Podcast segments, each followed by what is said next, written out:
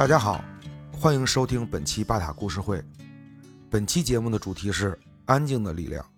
节目内容依然是由三个故事组成。当我们停下脚步去试着观察、去倾听时，我们能从大自然中学到什么呢？那么第一个故事中，我们来和贾斯汀·毛雷尔聊聊。他不仅仅是一支朋克乐队的主唱，同时也是一名手语翻译官兼作家。他会与我们分享在寻找安静之所的旅途中遇到的一些故事，向我们来讲述他是如何在吵闹的现代世界中寻找并发现安静的力量。作为一个在太平洋西北部长大的孩子，森林成为了他的避难所，进而让他有能力驾驭有声与无声的两种听觉世界。让我们来听听他的分享。开场，贾斯汀说道。我认为地球上最安静的地方就在华盛顿州奥林匹克国家森林公园中的霍河温带雨林。那是一片远离人类噪音和污染的森林，没有飞机，没有高速公路，没有装修的轰鸣声。这里的每一寸土地都被保护得很好。在这里，你只能听见自然的声音。在这片雨林当中，还有一个非常特殊的区域。在这片区域的中央，有一块红色的小石头，上面标有。一平方英尺的静谧，One square inch of silence，这个名字是由生态学家戈登·汉姆顿给他起的。这个区域的主题就是要创造一个完全没有人为噪音的地方，在这里你找不到任何来自人类留下的痕迹，耳朵只能听到自然的声音。那么我个人也在网上看了一些这个地方的视频和照片，我觉得特别像某个奇幻电影里边的场景。那么回到主题，贾斯汀说道。当我走进雨林深处时，映入眼帘的都是各种各样的绿色。其实路上并不太好走，有的时候你不得不俯身前进，钻过那些断裂或者倒下的云杉树。我出发的头天晚上还下了一场大雨，路变得模糊不清，小路已经由于雨水变成了小溪，很多地方都形成无法通过的泥坑。我爬上那些滑溜的石头的时候，必须揪住那些老树根，才能艰难地抵达更深的地方。当时我的周围没有任何人，一种寂静降临在我的周围。远处的山林笼罩在浓雾中，知更鸟从树林间飞过。我还发现了两头麋鹿，它们心不在焉地在地上啃着草。走了将近四英里，我终于到达了目的地，那就是一平方英尺的静谧。长满青苔的原木上有一块鲜红色的小石头，这个小石头就算是这里的地标。我坐在这个原木上，从包里拿出一个苹果。看起来，突然我注意到我吃苹果发出的咀嚼声，原来是这么的响亮，然后这个声音就被涓涓流水和鸟鸣声淹没了。我周围的视觉冲击也非常强烈，无限的绿色，满眼都是毛茸茸的蕨类植物。宽阔的苔藓垫让我想起了苏斯博士的画。苏斯博士是一位以画儿童绘本著名的作家和漫画家。之后，我决定闭上眼睛冥想一会儿。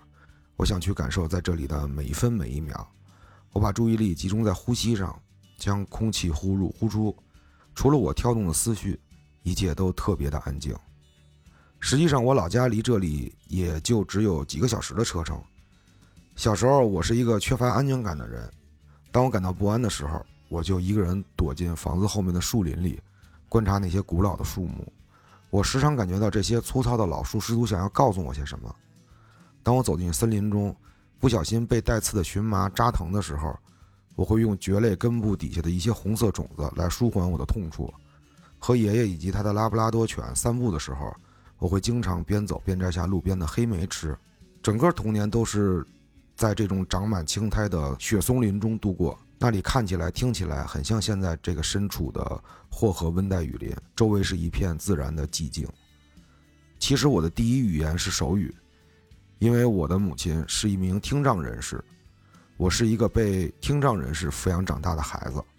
作为家里的长子，我自然变成了母亲的翻译，就像许多其他的 CODAs 一样，我经常充当两种语言和两种文化的桥梁。CODA 呢是一个缩写，C-O-D-A，它的全称是 Child of Deaf Adults，就是被听障人士抚养长大的孩子。在美国残疾人法出台之前，我一直充当着一个小翻译的角色，啊，比如说在教堂里有人打电话来的时候，有人敲门的时候，我就会为我的母亲做翻译。呃，在我朋友的生日派对上，当其他的小朋友在外面玩的时候，我不得不陪着我的母亲和其他的父母一起在这个厨房里聊天，因为我得为我的妈妈做翻译，甚至在自己的家长会上我也做过翻译。因为我的母亲的律师不懂手语，我还不得不煞费苦心地解释我父母离婚的那些细节。我们住在西雅图附近的一个叫做班布里奇岛的乡村小镇上。我妈是那边高中的一个兼职老师，她那些听力正常的同事都不会花时间跟她进行沟通。我的一些小伙伴的父母也都不愿意让他们的孩子来找我，那些人会说：“哦，他妈妈是个聋子，听不见，很麻烦。”我经常会被迫回答一些这样的问题，例如：“你妈妈怎么做饭？她听不见计时器，听不见烟雾报警器。你妈妈是怎么开车的？她听不见喇叭声。你妈妈会看盲文吗？”或者他们会说。哦，你妈妈是个聋子，我很抱歉，你们肯定过得很艰难吧？那些时候我真的很愤怒，有好几次我都嚎啕大哭着跑进森林去寻找答案。当然，我从来没有找到过，但最终我在嘈杂的孤独中寻找到了平静。那是一种新的语言，叫做朋克。我十二岁的时候就被邀请去镇上的青少年中心，和一群当地的乐队一起演出。有的时候在演出的过程中，我的手臂会被割伤，或者脑袋被别人踢了一脚，我的耳朵会被吵得嗡嗡作响，但是我还是会沉浸在朋克音乐的喜悦中。我很喜欢，那是解放的声音，是自由的声音。你可能会说，和一个聋人妈妈住在一个宁静的岛上是多么的安静啊！但实际情况恰恰相反。其实我妈也并不是总沉默寡言，有时候她会用力地关上橱柜，她还会打呼噜。生气了还会大声的跺脚，早上六点吸尘器的声音总是吵醒我们，但我还是喜欢回荡在我小木屋里的朋克音乐，震耳欲聋。我没被吵成个聋子，真是奇迹。很快，我和一群志趣相投的孩子们开始在我的地下室，在我家的后院、谷仓里，任何我们能占领的地方，开始搞朋克演出。我们会约在森林深处，用走调的吉他来填补树林中的寂静。光着膀子疯狂地嚎叫着。每当这些演出被人举报时，我们就像受惊的松鼠一样，从房子的各个角落跑出来，落荒而逃。警察拿着手电在背后追我们，我们一边疯跑一边急促地呼吸，然后就会躲在树下的灌木丛中，在巨大的蕨类植物下面屏住呼吸。到了十九岁，我和我的乐队发行了第一张专辑，并进行了一系列的演出。当时，Sonic Youth 的主唱。还评价我们的第一张专辑是一张不容被忽视的专辑。时间来到了二零二二年秋天的某个下午，我接到了一个紧急的电话，电话里对方说希望我以最快的速度赶到好莱坞，去参加一个活动。这可不是一场朋克音乐的演出，而是一场现场的手语翻译工作。那会儿我已经拥有了自己的职业，就是一名自由的手语翻译。我意识到我可以成为有声与无声之间的一座桥梁。这项技能在我童年的时候被认为是一种负担，但现在也成为了一种能力。当天晚上工作的内容就是为，呃，聋人电影演员特洛伊·科特索尔做手语翻译。当时他正在洛杉矶为电影《监听女孩》做宣传。这部《监听女孩》这个电影啊，就叫做《Coda》，就是我们刚才说到的这个《Child of Deaf Adults》。呃，故事大概讲述的就是一个听障家庭，父母和哥哥都是天生的聋哑，唯独只有这个女儿是家里唯一一个拥有正常听力的人。她平时做的就是为这个父母和哥哥做手语翻译。故事就是围绕这个家庭发生的这么一个故事展开。这部电影是根据真实事件改编的，感觉这个故事呢跟这个贾斯汀的童年也非常的吻合，是非常好看的一部家庭温情电影。这个饰演家中父亲的一角色的这个特洛伊，凭借着此角色获得了第九十四届奥斯卡金像奖最佳男配角。那我们回到主题，贾斯汀继续说道：“随着电影的上映以及参展，我和演员特洛伊，呃，度过了接下来的七个月，工作非常繁忙，各种各样的访谈、座谈、放映会、拍照、走红毯、派对等等，让人既疲惫又兴奋。我们甚至还参观了白宫。”这套流程感觉跟我们的那个朋克巡演差不太多，唯独不同的就是我不用再睡别人家的地板了，衣服也可以拿去干洗了，不会说第二天一睁眼脸前面就是一个猫砂盆。在这里我也补充一句，这个在国外的乐队巡演啊，尤其是一些不太知名的乐队巡演的时候，为了节约成本，大概率的都会在呃巡演当地的城市找一个熟悉的朋友，然后借住在别人家里，啊，有时候甚至还会睡在这个演出场地里。所以这个贾斯汀说一睁眼，眼前就是一个猫砂盆，这个场景应该就是借住在朋友家的时候的情况。那么回到故事本身，特洛伊凭借这部电影斩获了十多个奖项。在奥斯卡颁奖典礼的时候，我站在舞台下面为他做这个手语翻译。最后，他把这个奖项贡献给了听障社区、残疾社区，并在舞台上说：“这是我们的高光时刻。”当我翻译完以后，我回过头来，惊讶地发现，全场都起身在为他鼓掌。那么，这个鼓掌是加引号的鼓掌，因为这个听障人士的鼓掌是在空中挥舞双手，这个反转扭动，露出手掌。其实全场是一点声音都没有。这个场面真的很美，每个人都陷入到一种强大且虔诚的安静之中。我不知道怎么去形容，但是这种沉默与我之前所听到的完全不同。这让我意识到，有的时候我们所谓的沉默是多么的虚伪和狡猾。其实你想想看，一平方英尺的静谧其实一点也不安静。河流的声音、风吹动树木的声音、鸟兽的声音，等等。这里真正能体现的是，它是能构建一种美好的东西。是一个完整且复杂的生命体，值得被我们好好的保护下来。但是人们经常还是会忽略或者不屑一顾，然后继续的践踏它。某种程度上，这也是奥斯卡颁奖典礼上发生的事情。特洛伊的成功让全世界的注意力都集中在了一个平日被忽视的人性上。这些人一直沉默着，尽管他们其实有很多话想说。我曾在地球上最安静的环境中漫步，也在最吵闹的环境中尖叫。但是这两种环境我都感觉很自在。那么最后我明白了一点，音量真的不是很重要，重要的是我们给予的关注标准。好，那么第一个故事就到这里结束。最后让我们来听一首这个贾斯汀的乐队 c o r e x Girls 的歌曲。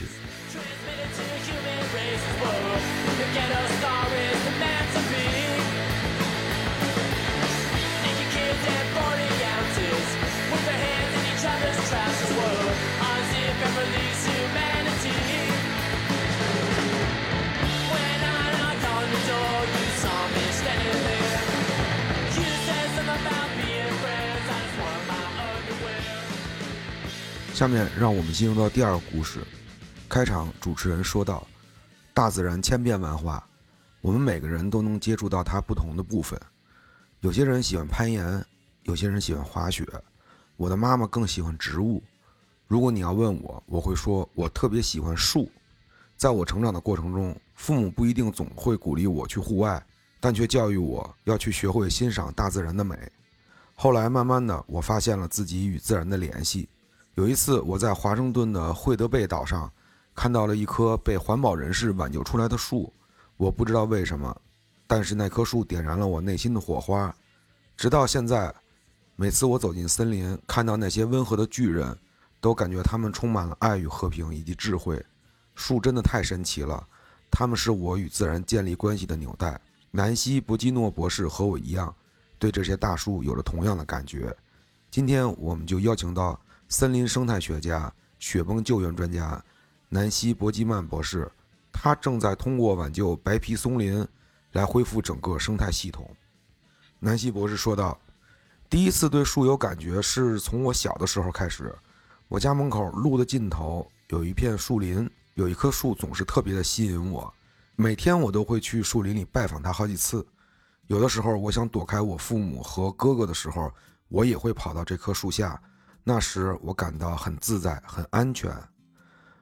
接着主持人说道：“南希博士从小就建立了与树木的友谊，这让他之后走上了自然科学与自然保护的道路。现在他成为了一名森林生态学家，把所有的时间都花在了地顿山上，保护他最喜欢的白皮松。您如何去形容这些树呢？”南希博士说：“它们看起来有点像巨大的西兰花。”树冠长得茂密而繁杂，会长在比较崎岖的山坡上。每棵树都有自己的形状、自己的个性，它们的朝向以及倾倒的方向都各有不同。从远处看，它们就像肩并肩站在岩石上的一个个巨人。它们的那种茂密和那种尖顶冷杉树林很不一样。与其他的一些树木相比，它们的树皮颜色会比较浅、泛白，比较光滑。主持人接着说：“我觉得这种树最神奇的地方就是，它们在一个生态系统中被认为是关键物种。关键物种代表着什么呢？为什么对于森林生态系统这么重要呢？”南希博士说：“是的，关键物种是指在维持生态群落结构中发挥关键作用的物种，对其他群落的影响。”大于其相对丰富或总生物量的预期。如果没有这些关键物种，它所属的生态群落将会发生巨大的变化，许多其他物种也将受到负面影响。白皮松就是这样，它对整个森林生态系统产生了深远的影响。主持人问道：“那么这种特殊的树在照顾生态系统方面起到了怎么样的作用呢？为什么其他的树会依赖于它？”南希博士说：“因为它茂密的树冠起到了一个屋顶的作用。”你可以把它们想象成为落基山脉的屋顶，白皮松就生长在树木线最靠上的边缘地区。每当下雪的时候，它们可以吸收雪，并且遮挡雪，让雪在未来的很长一段时间里慢慢的融化。其他植物都在它的呵护以及保护下茁壮成长。那主持人继续问：这种树为什么让你如此着迷，并且着重在这个领域开展工作呢？南希博士回答道：“我个人非常喜欢高山探索。”如果每天不走个十五英里左右，我会觉得浑身不舒服，所以这份工作非常适合我。我喜欢待在山里。当我逐渐的了解这些树以后，我就更喜欢跟他们在一起。然后我开始意识到他们对我的影响。我觉得我在山里找到了人生的位置。那些白皮松就像我的朋友，他们很温柔，充满了智慧。我在他们身上感受到了善良。他们也知道，只需默默地站在那里，就能照顾好每一个人。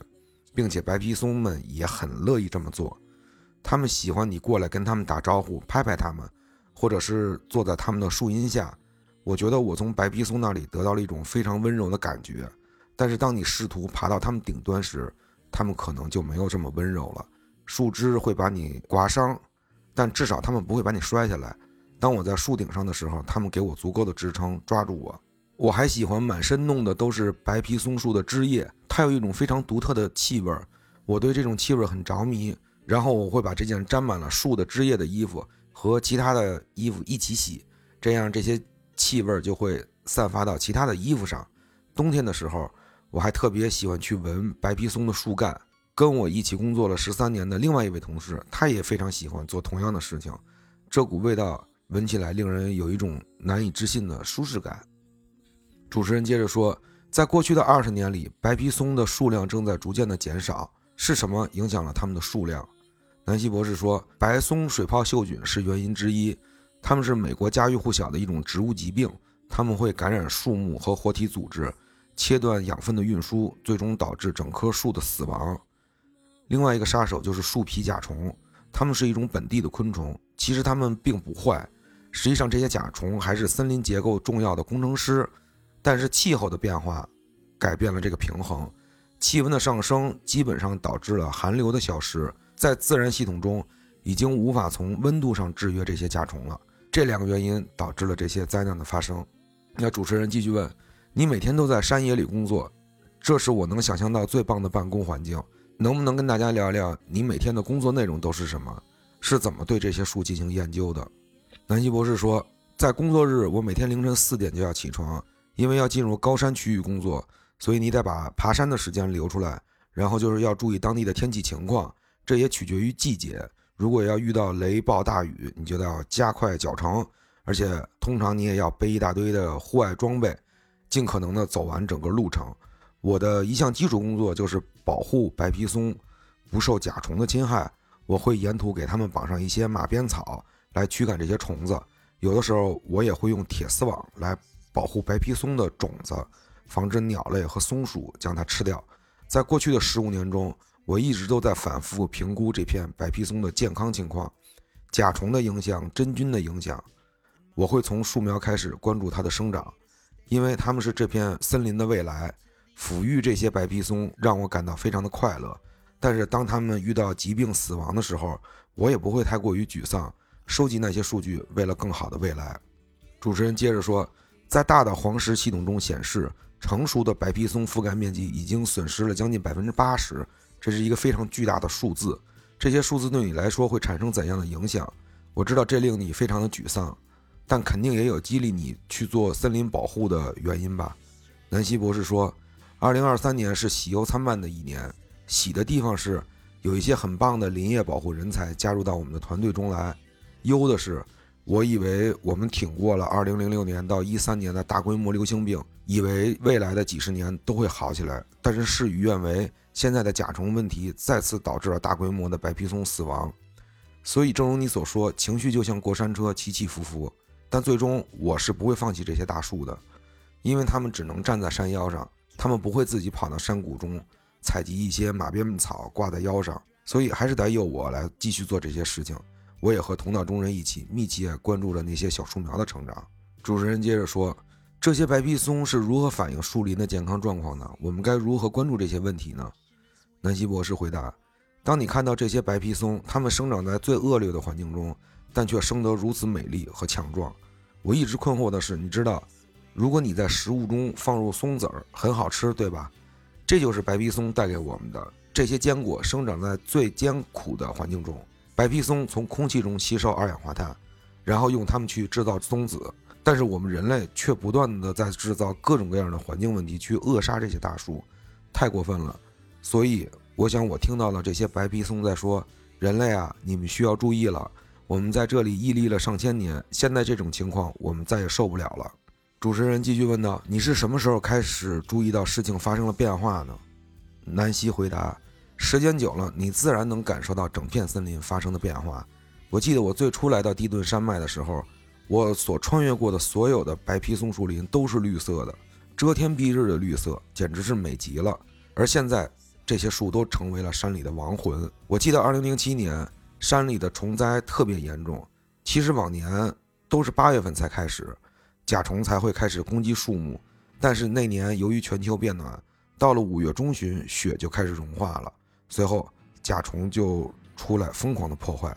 那一年被攻击的白皮松面积达到了总面积的百分之八十四。这么小的甲虫能在这么短的时间内杀死这么多的树，从时间到范围都让我感到震惊。我明白这都是因为气候变化惹的祸。当你看到一棵树死去，会有多难过？那是什么感觉？主持人问道。南希博士说：“曾经有一棵白皮松，我照顾了它十七八年，但是由于虫灾，它死去了。我只能坐在它旁边放声大哭，边哭边把那些甲虫从树干上摘下来。我感觉非常的抱歉，想对这棵树说，我很抱歉这些事发生在你的身上。有的时候，我觉得自己是彻底的失败了。当你下山，人们经常会说：‘哦，你做的事情非常伟大。’但是当下，我环顾四周，到处都是死去的树。”这多么讽刺啊！但是另一方面，这也是生命循环的一部分。它们死后也会提供很多其他的东西给这片森林，比如会为新的树苗提供庇护之所。树妈妈死后，它会把营养、能量和智慧都传给小树苗。有些小树已经等待了很长的时间，它们只是生长在树荫下面，阳光不够，所以都很小。然而，当树妈妈倒下了，它们就有了新的生长空间。我不知道这片森林还会不会重现当年我十六岁时来到这里看见的景象，但是我想，我也希望它们能会在某个时间点重新的繁茂起来。现在，每当我进入树林，看见一棵死去的大树下生长出来很多新的小树苗，我的内心就会感到非常的温暖。最后，主持人问道：“白皮松带给你怎样的人生经验？”南希博士回答说：“有很多，但是我认为最重要的是一种联系。”我们生活在一个巨大的自然关系网中，没有一件事情是独立发生的，所以我们现在做的每一件小事都会对这个自然网络产生影响。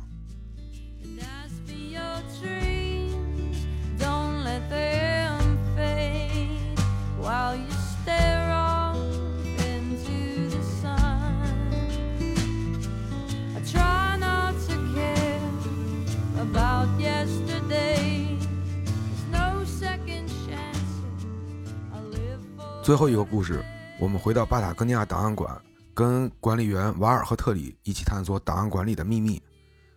熟悉巴塔哥尼亚的朋友都知道，其实巴塔最初不是做成衣的，而是做攀岩装备起家的。或者说，创始人以旺· n 奈尔的最开始是做攀岩装备的。二十世纪五十年代末，当时以旺开始做攀岩用的岩钉，并以每个一点五美金的价格出售。到了一九六五年，他成立了这个 Chanel 的 Equipment，就是 Chanel 的装备公司。当时他的梦想和目标就是重新设计和改进所有登山用的装备。随着公司的不断壮大，故事不断的发展，团队也明确了制作户外服装的方向。那么开场，主持人说道：“档案馆里有一条短裤，看起来非常引人注目，是条米黄色的短裤，上面大大小小有很多补丁。它是从哪里来的？”瓦尔说：“这是创始人伊旺·什奈尔的寄过来的。有一天，他发过来一个盒子，盒子里面全是他当年的登山服装，有一件破旧的橄榄球衫，还有一双看起来像登山鞋的鞋，然后就是这条带补丁的 Creek Hopper 的短裤。”最初，Chanel 的装备公司还贩售过这款短裤。你现在还能在七十年代的这个产品目录中找到这条短裤的介绍。贩售它是因为当时它用了一种很特别的面料，是一种非常耐磨的灯芯绒材料。后来我们在加州也找到了这么一家原料工厂，但可惜的是工厂即将倒闭。如果想重新获得这种面料，就不得不把老的那批工人都请回来。所以当时我们只能从欧洲进口这些短裤。那个年代制造的东西真的很耐用，主持人说，直到今天它依然耐用。瓦尔说：“是的，没错。”特里和我把以往寄过来的这些衣服啊，都套在了一个假人的模特上面，把它放在了角落。乍一看就好像以旺本人站在角落一样。仔细观察，这些衣服上真的有很多故事。短裤的臀部有额外加固的大补丁，正面和侧面都有很多小补丁，有些地方磨损的比较厉害。有些地方特别脏，在衣服的袖口上还有一个魔术贴。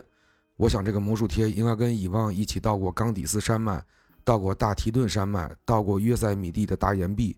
反正以旺走到哪儿，这些补丁就跟到哪儿。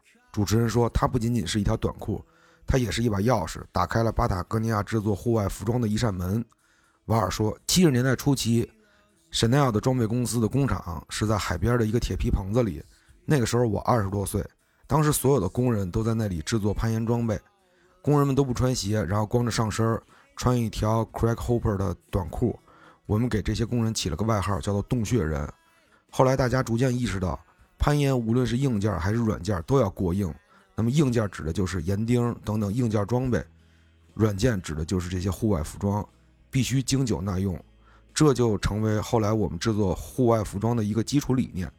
主持人说：“这些补丁也是装备修复精神的一种体现。”瓦尔说：“是的，你知道，六十年代末七十年代初，那会儿还没有所谓的专业户外服装，除了购买一些当时的军品以外，大家都不得不去自己亲自动手，根据需求去修改衣服，或者是我们当中某一个人发现了一种好用的布料，就会买一些过来，然后再把这些布料做成登山服装。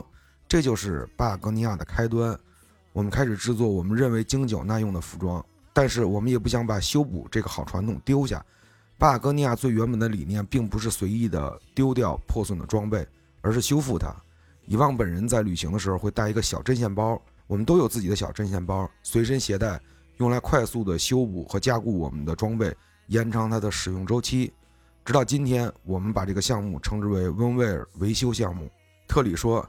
遗忘的这条黄色短裤，真正的体现了我们的五 R 理念：修复 （repair）、减少 （reduce）、回收 （recycle）、再利用 （reuse）、重新想象 （reimagine）。